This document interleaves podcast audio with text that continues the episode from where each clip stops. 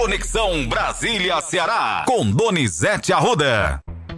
Segunda-feira chegou. Lula e Geraldo Alckmin serão diplomados em Brasília. Bom trabalho para você, Donizete Arruda. A segunda vai ser agitada. E terça, Matheus. E terça. Bom dia. Bom dia ao Ceará. Bom dia aos nossos ouvintes. Brasília vive uma segunda-feira de muita tensão. Ainda sob o reflexo da derrota do Brasil na sexta-feira, que foi muito choro Neste domingo, os jogadores publicaram é, o Rodrigo um pedido de desculpa por ter sido o primeiro a perder o pênalti. O Neymar publicou um agradecimento ao Tite e as conversas mostrando o sofrimento de Thiago Silva e do Marquinhos, que também perdeu o pênalti, além de Rodrigo. O Brasil assiste hoje a diplomação do seu presidente eleito, no segundo turno de Lula contra Jair Bolsonaro. Lula toma posse hoje num mega esquema de segurança. Brasília está sitiada. Grade separa o Tribunal Superior Eleitoral, que é um prédio localizado numa área sem muitos outros prédios, onde ninguém tem acesso se não mostrar o convite do TSE e se identificar.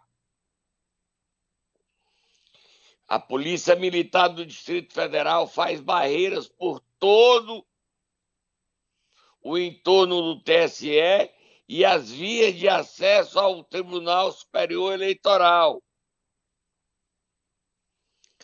O presidente Lula não há confirmação do horário que ele vai chegar nem as vias que ele vai usar. Todas as medidas estão tomadas: helicóptero, drones, cachorros, um mega, mega esquema de segurança para Lula e Geraldo, Bolso... e Geraldo Alckmin. É impressionante, né, Matheus? A gente tomar posse de um presidente que devia ser diplomação um dia de festa, mas é um dia de medo, né, Matheus? Pois é, Donizete. Inclusive, vale a gente também comentar, já que estamos falando da diplomação, que o presidente Lula havia dito que apenas depois dessa cerimônia ele falaria a respeito dos ministros, né? Ao longo do, das semanas foram aí se cogitando alguns nomes e na sexta-feira se confirmou alguns deles, inclusive a gente adiantou no programa de sexta aqui esses nomes e ele também deve já anunciar após a cerimônia, né, novos nomes da sua equipe, das pessoas que irão compor a sua equipe, não é isso? Ele vai anunciar a Simone Tebet, é certo. Vai anunciar a doutora Anise para a saúde, a Simone Desenvolvimento Social. E há uma expectativa, apesar do problema, se o nome da Isolda vai ser ou não anunciado. Há uma expectativa para que a Isolda, o nome dela, seja anunciada hoje ministra da Educação. Já já a gente dá detalhes do trabalho sórdido que está sendo feito contra a nomeação da Isolda.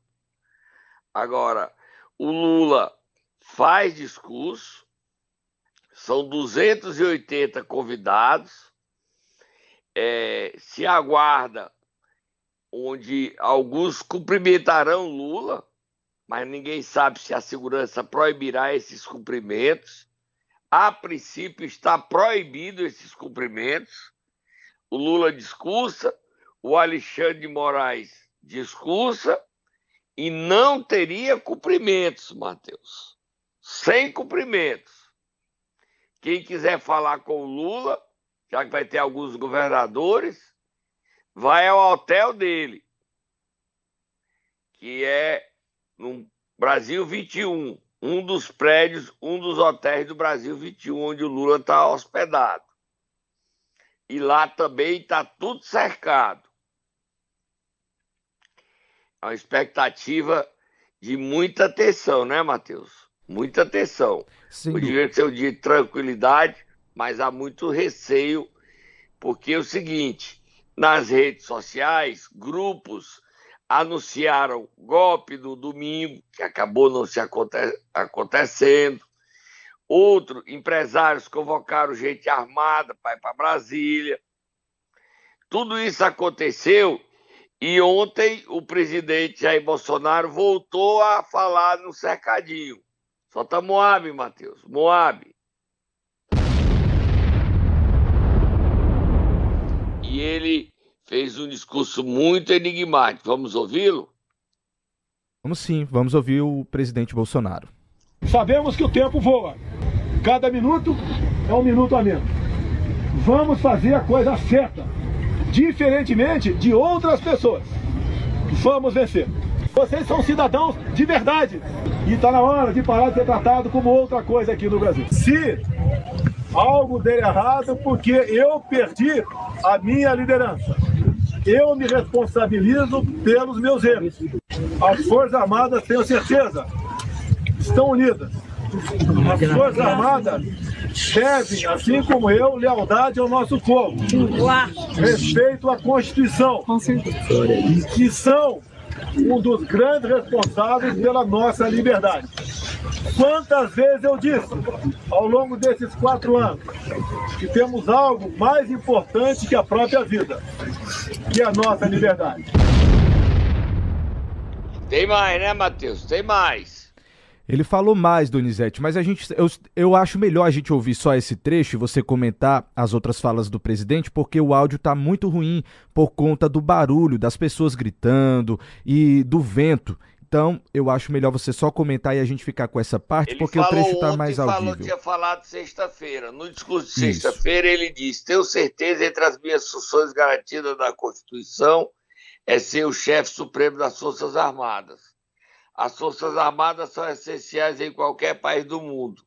Sempre disse ao longo desses quatro anos que as Forças Armadas são o último obstáculo para o socialismo as Forças Armadas, tenho certeza, estão unidas. Devem, assim como eu, lealdade ao nosso povo, respeito à Constituição e são dos grandes responsáveis pela nossa liberdade. O presidente Jair Bolsonaro, tanto no discurso de sexta quanto no discurso de ontem, estimula as Forças Armadas a darem um golpe. E o que é interessante, o novo ministro da Defesa, José Múcio, ministro aposentado do TCU, ex-deputado federal, ex-ministro das Relações Institucionais do próprio governo Lula, disse em entrevista à Globo News, na sexta-feira, que repercutiu no final de semana, que o Lula viverá 18 dias de muita preocupação e tensão o governo Lula teme, se articula, se mobiliza para que nesses 18 dias esteja garantida a sua posse, a temor de movimento na caserna contra a posse de Lula. Isso pode acontecer a partir de agora desde que o presidente Jair Bolsonaro, que passou 40 dias calado, resolveu insuflar sua base e estimular as Forças Armadas contra a posse de Lula, que é dia 1 de janeiro, mas imediatamente hoje, contra a diplomação de Lula no Tribunal Superior Eleitoral. O Brasil perdeu sexta, o país ainda está triste, lambendo suas feridas, e nós acordamos nessa segunda-feira com essa tensão, com esse medo de um golpe de Estado, medo que agita o entorno presidencial de Lula, de seus aliados, do ministro da Defesa, Zé Múcio, juntamente com outros políticos que passaram o final de semana articulando, trabalhando para que a diplomação aconteça em Brasília, Matheus. Você tinha noção dessa tensão toda, Matheus? Absolutamente, na, absolutamente, Donizete. Inclusive, estou sabendo por você. Parecia que estava tudo tranquilo, né? Parecia só. Mas o clima é muito tenso. E jornalistas também vivem muita tensão. É um mega esquema de segurança. Você vai ter detector de metais em vários pontos de acesso ao TSE. Você passa por um, passa por outro, com receio que alguém consiga driblar a segurança e queira matar Lula. Esse é um, é um tema não falado publicamente, mas há um temor. Inclusive, a expectativa é que o Lula, por debaixo do paletó, use um colete de segurança, Matheus. Só que ninguém confirma. Mas tanto Lula quanto Geraldo Alckmin estarão com um mega esquema de segurança. Vamos beber água? Momento Nero! E hoje nós iremos acordar quem, Donizete Arruda, nesta segunda-feira agitada? O nosso senador Eduardo Girão. Cada dia mais tantã. Vai, Tatá, acorda o meu amigo Eduardo Girão. Ele não vai dizer que eu sou amigo dele, eu não sou, mas eu gosto dele, tenho nada contra não, mas tá tantã, tantã. Vou dar até meus remedinhos para ele. Acorda, senador Eduardo Girão, Tatá.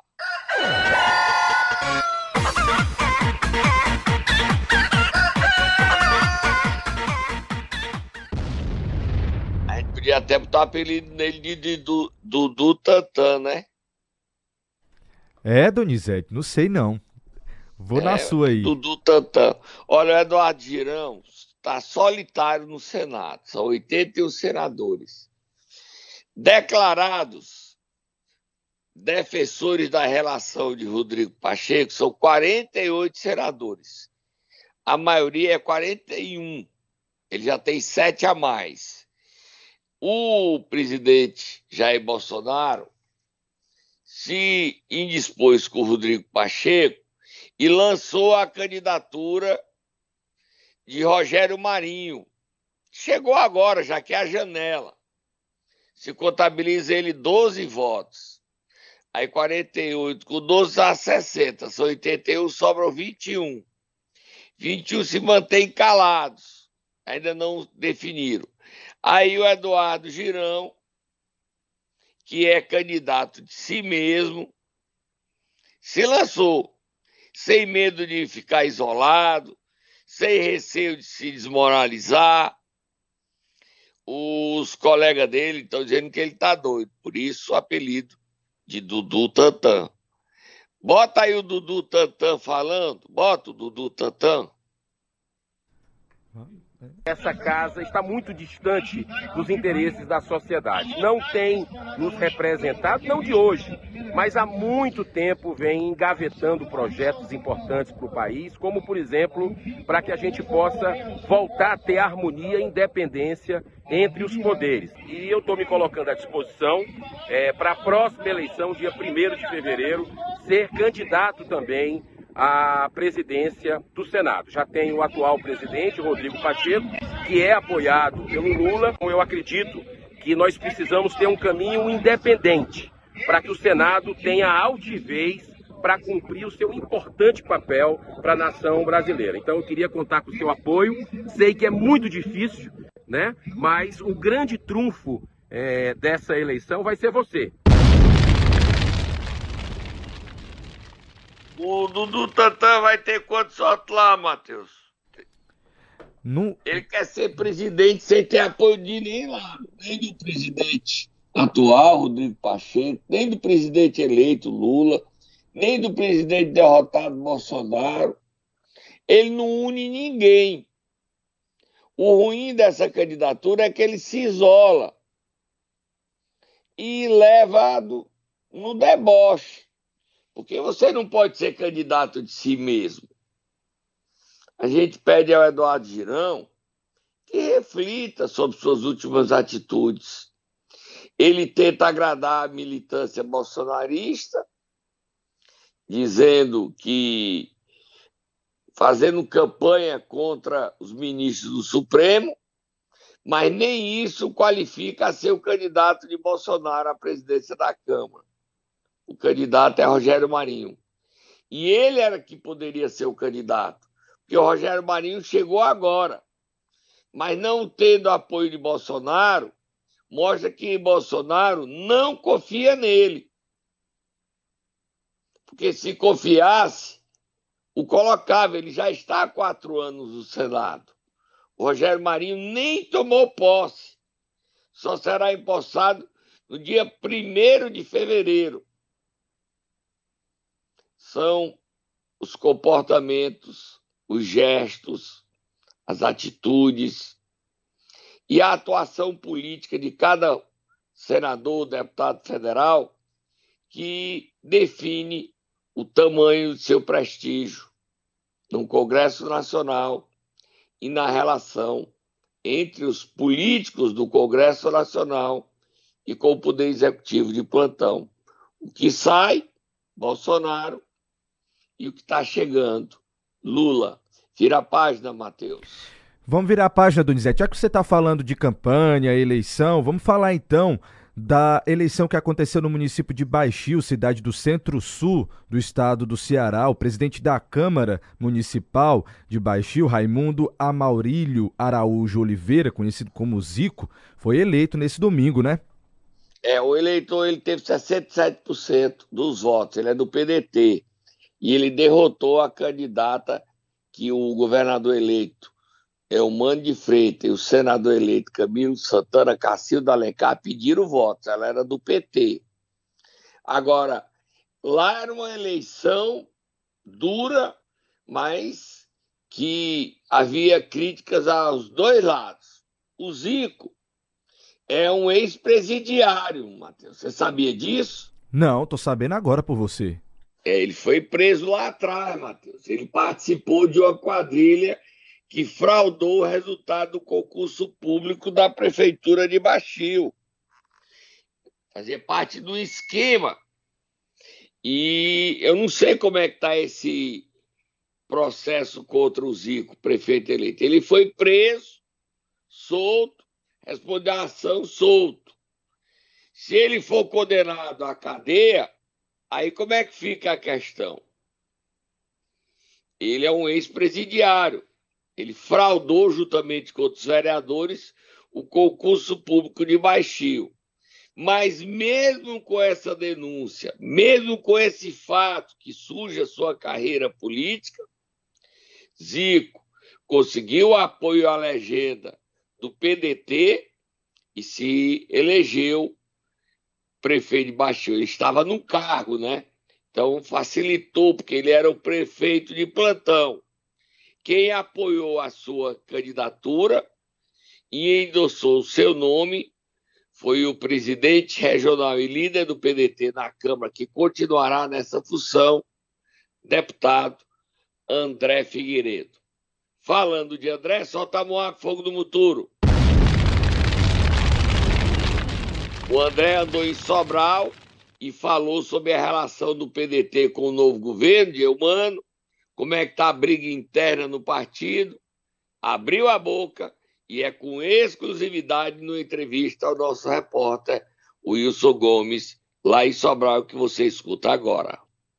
Vamos ouvir então ele falando a respeito primeiro do governo Lula. Vamos ouvir. A nível nacional, nós tivemos um segundo turno. Então, dois dias após o primeiro turno, nós reunimos a direção nacional e já declaramos apoio ao Lula e trabalhamos pelo Lula.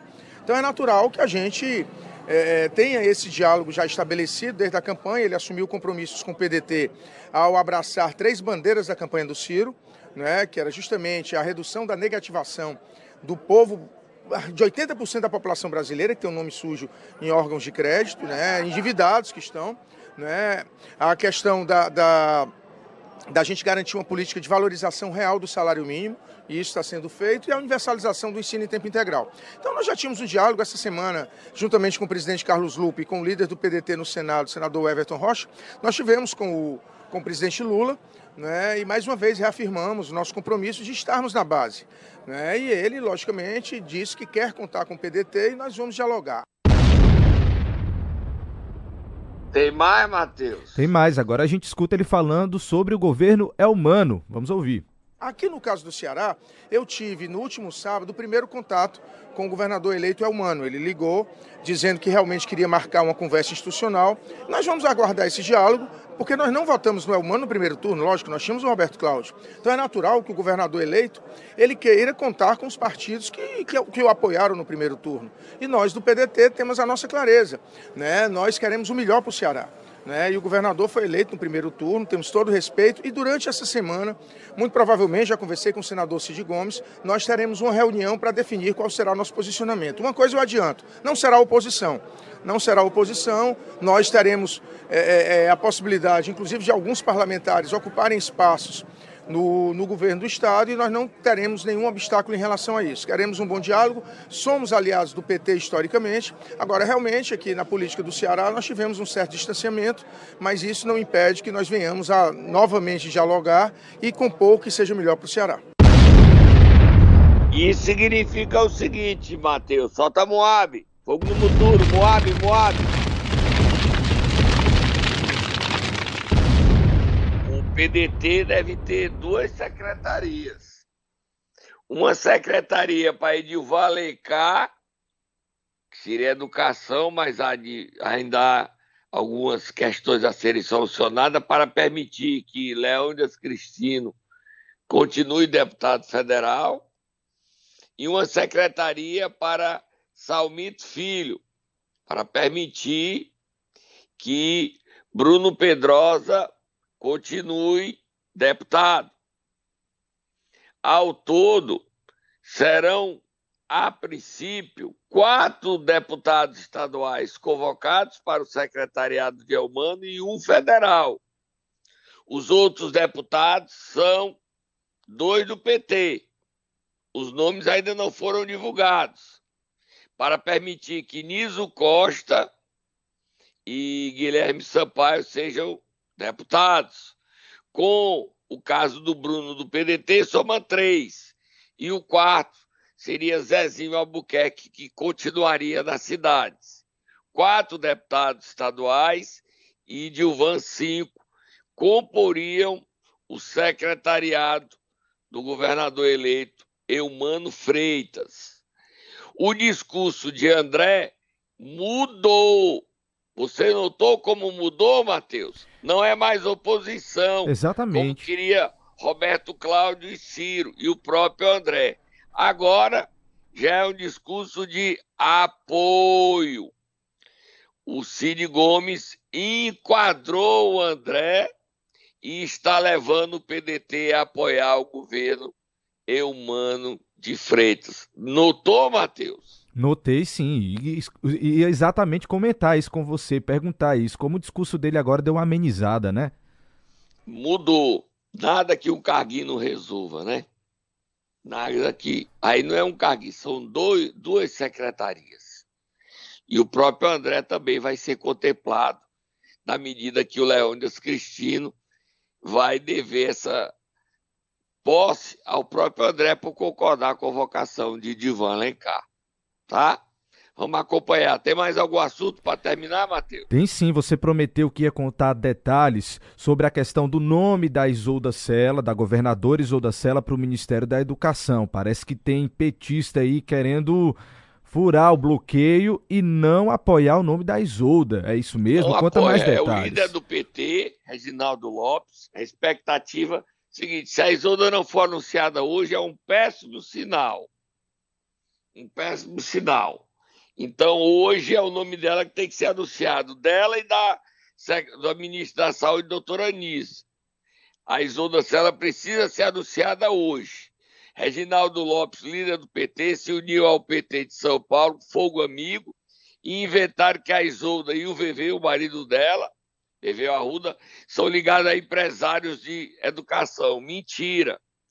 A Isolda trabalha como, como do membro do Conselho Superior da Fundação Lema, que faz benfeitorias, benefícios a jovens carentes, sem ganhar dinheiro. A Fundação Lema é do Jorge Paulo Lema, ele investe o dinheiro dele para levar, fazer o bem ao Brasil. É um dia de expectativa, briga interna, fogo amigo, e a gente vai torcer para que o Lula honre o compromisso dele com o Camilo e anuncie hoje o nome de Isolda Sela, ministra da Educação. Nenhum dos grandes jornais brasileiros, Folha, Estadão, Globo e Valor, publicam que Lula vai anunciar o nome de Isolda hoje. Nenhum. O PT e a enturragem de Lula trabalha contra o nome de Isolda. Vamos acompanhar a diplomação e o anúncio de mais ministros. Mas Camilo, que está voltando dia 14, está no exterior, ele postou a foto renovando seu matrimônio neste final de semana em Israel, com o governador eleito Elmano de Freitas também, Camilo e Dona Onélia e Eumano e a primeira-dama Lia, eles voltam dia 14, mas o Camilo de lá precisa ligar para o Lula e pressionar por nome de Isolda ser anunciado. A gente trabalha o dia todo acompanhando a tensão da diplomação e o anúncio ou não do nome de Isolda Sela, Matheus.